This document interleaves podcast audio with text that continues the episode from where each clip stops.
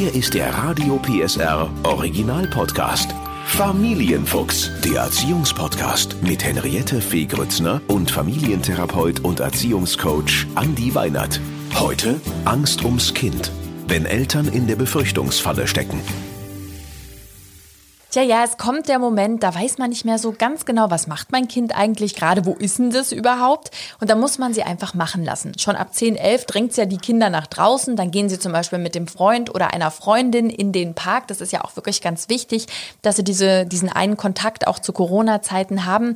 Sie schreiben Tagebuch und die wollen natürlich auch Geheimnisse haben. Und in dieser Folge, da gibt's Tipps, wie man den Befürchtungsfilm im Kopf stoppt, was Schlimmes passiert sein könnte. Und das machen wir mit Familiencoach Andi Weinert. Hallo! Hallo Henriette. Heute beide sind wir im, im Homeoffice und ähm, ich bin sehr gespannt, was du dazu zu sagen hast. Ja, das kennen wir ja alle. Das Kind geht in den Park und ist nicht Punkt 18 Uhr zurück. Und dann wissen wir, es muss was Schlimmes passiert sein.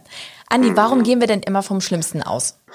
Also ich weiß gar nicht, ob wir immer alle vom Schlimmsten ausgehen, aber was man sicherlich schon mal so an dem Punkt für sich selber auch feststellen können, dass wir natürlich mit unseren Kindern alle verbunden sind. Ne? Also wir lieben unsere Kinder, wir wollen, dass es unseren Kindern gut geht und entsprechend ist es natürlich auch so, dass man so mit dieser elterlichen Sorge ganz oft auch so ein Stück weit zu kämpfen hat, weil man ja naturgemäßermaßen auch möchte, dass es dem Kind gut geht, dass es gefahrenfrei ist und wenn man dann bestimmte Absprachen gemacht hat, die vielleicht dann nicht so eingehalten werden, dann äh, ist es auch, glaube ich, erstmal ein normaler Reflex, dass man denkt, huch, was ist denn jetzt los? Aus deiner Praxiserfahrung ist das eher so ein Mütterding oder ein Väterding? Weil ich habe so gemerkt, dass Männer da deutlich entspannter sind und oft sagen, ach, das wird nichts sein, die ist nur einfach noch ein bisschen quatschen oder kommt gleich. Ich weiß gar nicht so sehr, ob das ein tatsächlich geschlechterspezifisches Mama- oder Papa-Ding ist, sondern ich glaube, das hängt ganz wesentlich auch damit zusammen, welche Erfahrungen habe ich vielleicht mit meinem Kind auch bisher schon gemacht und wie bin ich als ja eigenständige Person auch beim Thema Angst und Umgang so mit, mit Befürchtungen. Und ich glaube, was auch eine ganz wesentliche Rolle spielt äh, bei dem Phänomen ist äh, tatsächlich auch, wie gut kann ich meinem Kind in bestimmten Situationen auch vertrauen. Und ich finde, ähm, das ist ja auch eine, eine Sache des Alters. Also natürlich jemand, mhm. der gerade ein Kind bekommen hat oder ein Kind ist so ein, zwei Jahre, der kann sich das natürlich überhaupt noch nicht vorstellen, dass das Kind eines Tages sagt, tschüss, bis morgen. das kann ja, man sich nicht vorstellen. Klar. Aber da wächst man ja rein. Das kann man, glaube ich, äh, äh, Stück für Stück sagen und das kannst du als Papa auch bestätigen, oder? Genau, das kann ich ganz absolut so bestätigen. Und ich glaube, das Wichtige, wenn es genau um dieses Thema geht, wie komme ich auch raus aus so einer Befürchtungsfalle, ist, dass ich vielleicht den Blick nicht immer so sehr auf das richte, wo es vielleicht gerade nicht funktioniert hat, sondern eben mir immer wieder auch klar mache, Mensch, wo gibt's denn so Punkte, wo ich so sagen kann, Mensch, da läuft es eigentlich so, wie ich es haben möchte. Was hast du noch für Tipps, um aus diesem Film, der da manchmal innerlich abläuft, wie kommt man da wieder raus? Also ich glaube, was eine ganz gute Geschichte ist, dass man sich als erstes, wenn ich so merke, hoppla, ich erwische mich vielleicht auch selber dabei, dass ich immer sehr schnell in solche Befürchtungen auch reinkomme, dass ich mich zunächst einmal frage, ist das, was ich da gerade in meinem Kopf habe, überhaupt realistisch? Ne? Ist das wahrscheinlich? Also ich sage jetzt mal, wir bleiben bei dem Beispiel, dass du so schön eingangs gesagt hast, ne? also wenn mein Kind um 18.10 Uhr noch nicht da ist, wie realistisch ist das jetzt, dass da irgendwas Schlimmes passiert ist? Ist vielleicht ein Gespräch, das das Kind geführt hat, einfach ein bisschen länger gewesen oder oder ist der Bus vielleicht ein bisschen später gekommen? Das alles ist ja doch deutlich realistischer für diese Situation, als dass das Kind jetzt tatsächlich irgendwo in einer bedrohlichen Situation vielleicht ist. Ähm, was ich auch wichtig finde, gerade wenn man jetzt merkt, man hat vielleicht auch so ein Stück weit bestimmte Situationen, wo man da drin auch ein bisschen gefangen ist in diesen Ängsten, mhm. dass man für sich selbst aktiv nach Gründen sucht, warum das nicht so sein kann. Weil wir wissen aus der Psychologie, dass wenn ich so eine bestimmte Befürchtung habe und die sich wiederholt, dann entwickle ich irgendwann auch so ein Tunnelblick und dieser Tunnelblick führt dann auch zu einem Automatismus. Und das wird und aus dann auch. Tunnel komme ich dann Genau, aus diesem Tunnel komme ich dann tatsächlich nur raus, wenn ich auch aktiv gegensteuere. Ich wollte gerade nur sagen, und das wird dann auch real, ne? Also das ist dann auch eine reale, sich real anfühlende Fantasie oder Angst, dass das jetzt passiert sein könnte. Genau, ne? Und genau da kann mir dann letztlich auch, auch das kann ja eine Empfehlung sein, immer mal wieder mit anderen Eltern auch austauschen. Mensch, wie geht denn ihr damit um? Oder welche Erfahrungen habt ihr damit gemacht? Aber wenn ich an einem Punkt bin, wo ich tatsächlich in diesen Film gefangen bin, da kann mich auch ein Gespräch mit einem, mit, mit einer guten Freundin oder mit einem guten Freund, Kumpel nicht mehr so wirklich rausholen, sondern da muss ich selber aktiv gegensteuern. Was kann ich denn aktiv machen? Also nehmen wir mal das Beispiel wirklich, ne, 18 Uhr zum Abendbrot sollte das Kind zu Hause sein. Es ist noch nicht da. Wir gucken auf die Uhr, es wird fünf nach sechs. Was, was kann ich machen? Denn ganz oft, äh, wir kennen das ja auch aus Filmen, dieses, dieses Bild, wie dann der Vater im Sessel sitzt, das Kind schleicht sich nach Hause, das Licht wird angeknipst, ne? Und so, aha, wo genau. warst du? Und er sitzt dann da und guckt auf die Uhr. Genau. Aber also dieses Bild, das da so wunderbar im Kopf entstehen kann, ist natürlich eins, von dem man sagen muss, da spielt insgesamt, wenn man sich das anschaut, erstmal der Erziehungsstil natürlich eine ganz wichtige Rolle. Und es gibt ganz unterschiedliche Erziehungsstile, die hatten wir auch in anderen Folgen schon mal miteinander besprochen. Und wichtig ist für mich erstmal, dass ich eine Klarheit darüber habe, welchen Wert haben eigentlich Regeln und das Einhalten von Regeln für mich tatsächlich jeden Tag im Erziehungsalltag. Wenn mir das sehr wichtig ist, dass Absprachen auch wirklich immer punktgenau eingehalten werden, dann ist es wichtig, dass ich das jetzt mal losgelöst von dem Kontext, wann bist du zu Hause als Grundregeln in der Familie schon etabliert habe. Ja, also ich kann ja schon, wenn das Kind jetzt noch sehr klein ist, wenn ich so äh, jetzt mal so sozusagen an das Alter so drei, vier beispielsweise denke, ist das ja eigentlich eine schöne Möglichkeit, dass ich sage, ich führe so bestimmte Grundregeln in der Familie ein. Also zum Beispiel, dass wir sagen, wir gehen ehrlich miteinander um, wir wollen uns vertrauen, wir wollen liebevoll miteinander umgehen. Aber dazu kann dann eben auch zählen, dass man sagt, wir halten uns an das, was wir abgesprochen haben. Und wichtig finde ich zum Beispiel, Andi, dass man, gerade wenn die Kinder noch so klein sind, aber auch wenn sie größer sind, ich finde das immer schön, wenn die Kinder die Regeln einhalten, nicht weil sie wissen, es gibt dann Ärger und eine Strafe, sondern weil sie wissen, genau. Mama und Papa machen sich sonst Sorgen. Genau, und da bin ich ganz komplett bei dir. Und das finde ich auch einen ganz, ganz wichtigen Punkt. Ich weiß, im Erziehungsalltag, wenn es stressig ist, vergisst man es auch ganz oft, aber man kann immer wieder überrascht bei sein, wenn man dem Kind tatsächlich erklärt, warum es wichtig ist, sich an eine bestimmte Absprache zu halten, dass man also beispielsweise sagt, nicht nur, ich möchte, dass du um 18 Uhr zu Hause bist, sondern sei bitte um 18 Uhr zu Hause, weil wir wollen um 18.15 Uhr gemeinsam miteinander Abendbrot essen, wie wir es immer tun, oder das können ja auch andere Begründungen sein, dann kann das vor allen Dingen in der Kombination, dass ich den Jugendlichen oder mein Kind dann nochmal danach befrage, Mensch, was hast denn du gerade verstanden? Ne? Oder gibt's gibt's irgendwelche Regeln, die oder gibt's irgendwelche Umstände, von denen du jetzt schon sagen kannst, deswegen wird es schwierig, dich an das Einhalten der Regel auch zu halten. Dann kommt man ins Gespräch und dann weiß man wirklich auch, dass man jetzt nicht nur eine Ansage gemacht hat, sondern dass man auch im Dialog mit dem Kind wirklich gemeinsam etwas abgesprochen hat. Was würdest du sagen? Wir bleiben wirklich mal, weil das ein gutes Beispiel ist. 18 Uhr zu Hause. Jetzt ähm, gucken wir aufs Handy. Es ist auch kein Anruf drauf. Das wäre ja auch eine Möglichkeit bei größeren Kindern, dass man sagt, du, ne, es ist ja okay, aber dann sag wenigstens Bescheid. Ähm, es ist kein Anruf drauf. Warten oder anrufen und fragen, was los ist. Das kommt tatsächlich auch wieder so ein bisschen auf das Thema drauf an.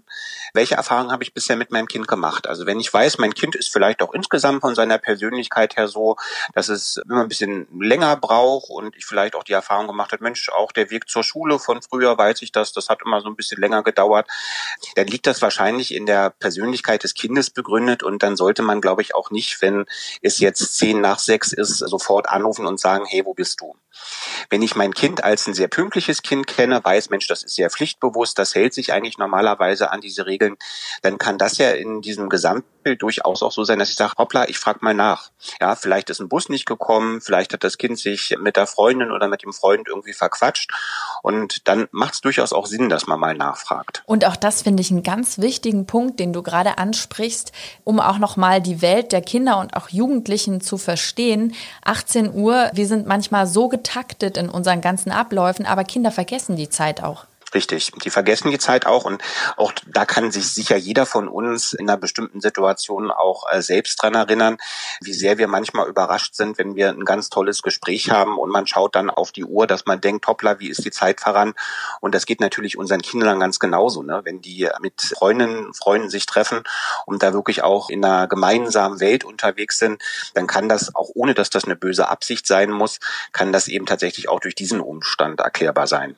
Wie treffe ich denn am am besten die Absprachen, dass man sagt, dann und dann zum Beispiel bist du zu Hause. Bei kleineren Kindern kann ich mir vorstellen, die versuchen sich dran zu halten, auch wenn sie vielleicht nicht auf die Uhr gucken, aber sie versuchen es. Bei größeren Kindern wird es ja schon schwierig. Also was ich ganz wichtig finde, ist bei gemeinsamen Absprachen erstmal zu gucken, ich muss selber in der Stimmung sein, dass ich tatsächlich auch dem Kind ein Wir-Gefühl vermitteln kann und dass ich auch äh, dem Kind das Gefühl geben kann, ich bin auch bei dir, obwohl wir gerade eine Regel miteinander besprechen. Und dann finde ich es immer wichtig, dem Kind, auch wenn es vielleicht jetzt vom Alter her das noch gar nicht so vollumfänglich so wahrnehmen kann, ne, aber dem Kind auch zu erklären, warum diese Regel aufgestellt wird und warum es auch wichtig ist, sich daran zu halten. Und dann eben tatsächlich, und das vergessen wir auch ganz oft, das Kind auch danach befragen, was hast denn du gerade verstanden? Also das Kind das wirklich selber auch wiederholen lassen.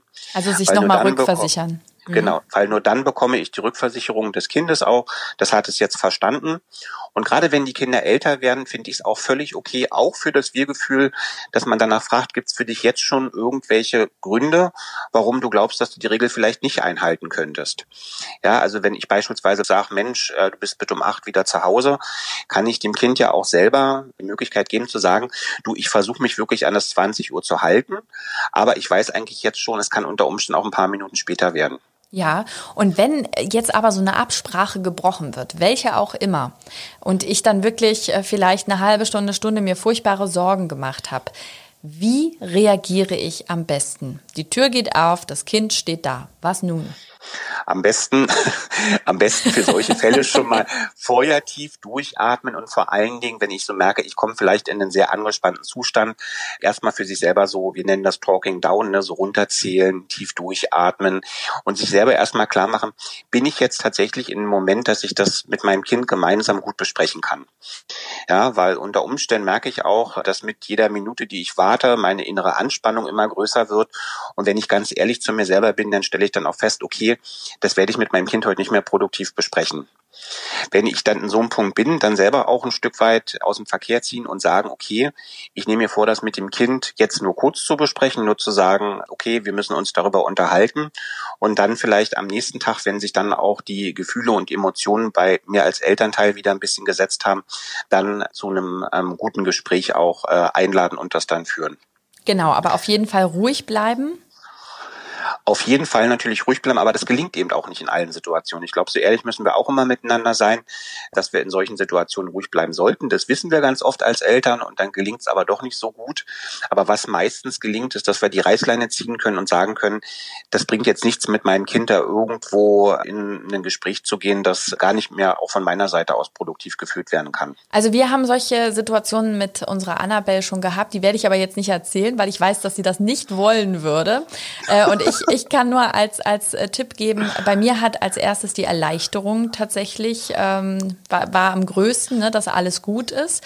Dennoch gab es, wie du schon gesagt hast, am nächsten Tag dann auch ein Gespräch und es gab auch eine äh, kleine Strafarbeit. Ne? Mhm. Also, aber angemessen im, im Rahmen. Und ich habe auch gemerkt, dass das wichtig war. Ich bin nämlich überhaupt kein Typ, der gerne Strafen gibt, ne, weil ich finde sowas eigentlich total doof. Aber ich habe richtig gemerkt, wie das, ähm, wie das auch erwartet wurde, dass das nicht jetzt einfach nur weggewischt wird, sondern äh, da das ja ein bewusstes Vergehen war, ähm, mhm. war das eben auch wichtig, dass das aber im Rahmen, ne, dass das dazugehört. Wie, wie siehst du das? Das kann man, wenn man das in der Familienkultur so hat, kann man das tatsächlich so machen. Ne? Also es geht ja zum Schluss darum, wie schafft man dann ein Stück weit auch für das Kind wieder so dieses Gefühl, okay, ich habe jetzt einen Fehler gemacht und kann den auch aktiv äh, mit bestimmten Handlungen auch wieder äh, gut machen. Was ich für mich persönlich viel, viel wichtiger finde, ist, dass man danach auch wirklich aufeinander zugeht und dann auch guckt, wie können wir in der Zukunft vermeiden, dass das normal passiert. Ne? Also war das jetzt tatsächlich nur ein Versehen, äh, ein Lernschritt. Das darf es ja auch äh, geben, dass ein Kind einfach auch lernt, hoppla, das, da habe ich mir gar keine Gedanken zugemacht, dass das von meinen Eltern so erlebt werden könnte. Oder ist das so, dass man wirklich sagen muss, hey, wir haben hier ein Problem, das wir auch dauerhaft wirklich angehen müssen und wo wir sagen müssen, da ist es notwendig, dass wir uns immer wieder auch klar machen, dass du diese Regeln einhalten musst. Bei uns war es ein Lernschritt und ein richtiges Überschreiten ja. der Kompetenzen, ne? weil Kinder ja auch manchmal denken, so, so wie, weißt du, kennst du diese kleinen Hunde, so Chihuahuas, die denken, sie wären eine Dogge, so in der Richtung. Weißt du, so, man sagt, nein, bist du nicht. Genau. Und ähm, trotzdem nochmal die Frage, du hast das Thema sich Sorgen machen eben auch nochmal angesprochen. Sollte ich denn meinem Kind auch durchaus sagen, dass ich mir Sorgen mache oder nehme ich denen dann auch eine Leichtigkeit? Nee, ich denke, da spielt der Umfang eine ganz wesentliche Rolle. Ich glaube, ich persönlich finde das gar nicht schlimm, wenn Kinder auch merken, dass wir als Eltern auch nur Menschen sind ähm, und dass sozusagen ein Gräuel oder sozusagen auch mal ein schlechtes Gefühl oder eine Ansage, die dann vielleicht auch in bestimmten Kontexten äh, auch so kommen muss, dass die gar nicht unbedingt jetzt aus, einem, aus einer schlimmen Intention herauskommen, sondern dass wir einfach wirklich in Sorge sind.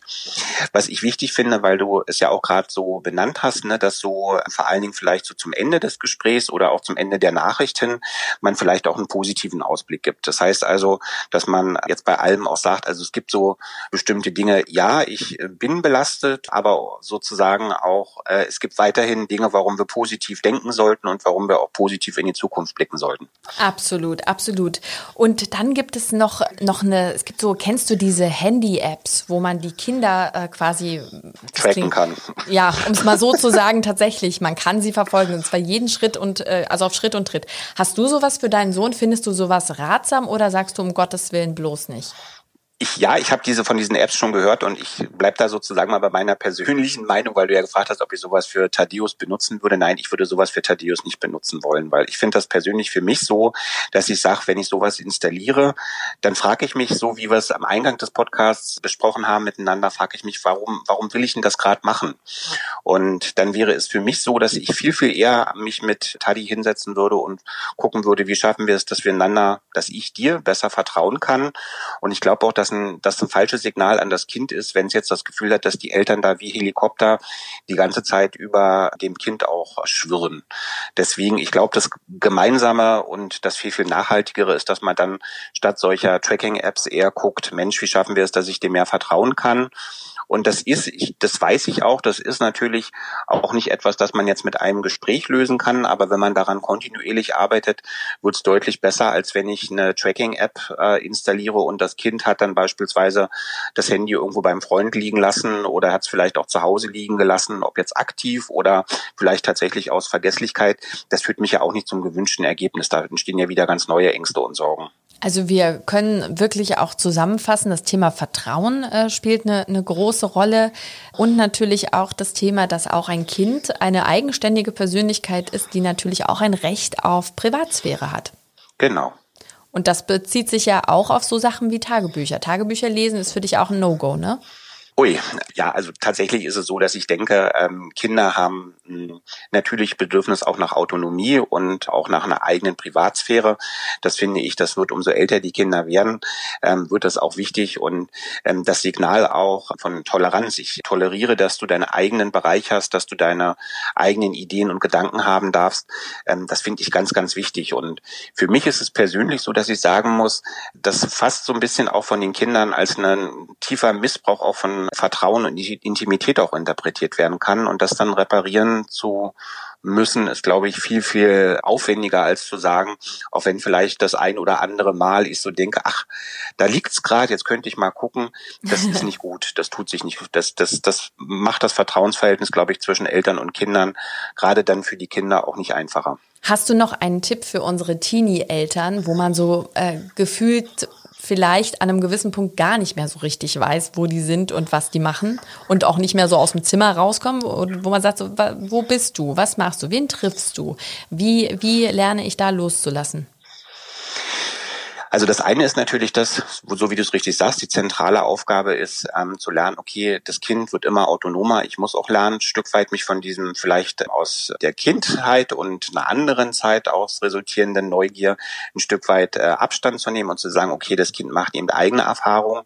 Und ansonsten finde ich, glaube ich, auch immer einen guten Tipp, gerade im Übergang, denn wenn sie langsam erwachsener werden, auch wirklich dem Kind mit konkreten Fragen zu begegnen. Ne? Also jetzt nicht im Sinne einer Verhörsituation. Ich glaube, da ist es auch wichtig, dass ich ein echtes Interesse habe und sage, ich will auch wirklich sozusagen mit dir gemeinsam in ein Gespräch gehen, aber eben auch konkrete Fragen stellen. Ne? Also ins Zimmer kommen und sagen, was machst du? Das ist ja nicht wirklich eine, eine gute Möglichkeit, das ist ja nicht wirklich ein Öffner in den Gespräch mit meinem Kind, sondern das hat ja eher so den Charakter, dass das Kind sich erklären muss und entsprechend machen dann die Kinder natürlich auch schneller dicht. Also wir halten nochmal zusammenfassend fest, wir müssen lernen, loszulassen, unseren Kindern zu vertrauen. Und wenn diese, diese Falle zuschnappt und bei uns ein Film abgeht, uns ablenken und wissen, die Wahrscheinlichkeit, dass diese Bilder real sind, die ist sehr gering. Genau das. Und wenn ich das noch ergänzen darf, auch vielleicht ein Stück weit mitnehmen, dass Ängste, die ich in mir selbst habe, dass die nicht immer automatisch nur mit dem Kind zu klären sind, sondern dass es manchmal auch günstig ist, sich erstmal selbst Gedanken dazu zu machen, wo kommt die Angst her. Vielen Dank, Andi. Gerne. Der Podcast rund um Familie, Eltern, Kinder und Erziehung mit Familientherapeut und Erziehungscoach Andi Weinert. Alle Folgen hören Sie in der Mehr PSR App und überall, wo es Podcasts gibt. Familienfuchs, ein Radio PSR Original Podcast. Moderation Henriette Fee Grützner. Eine Produktion von Regiocast, deutsches Radiounternehmen.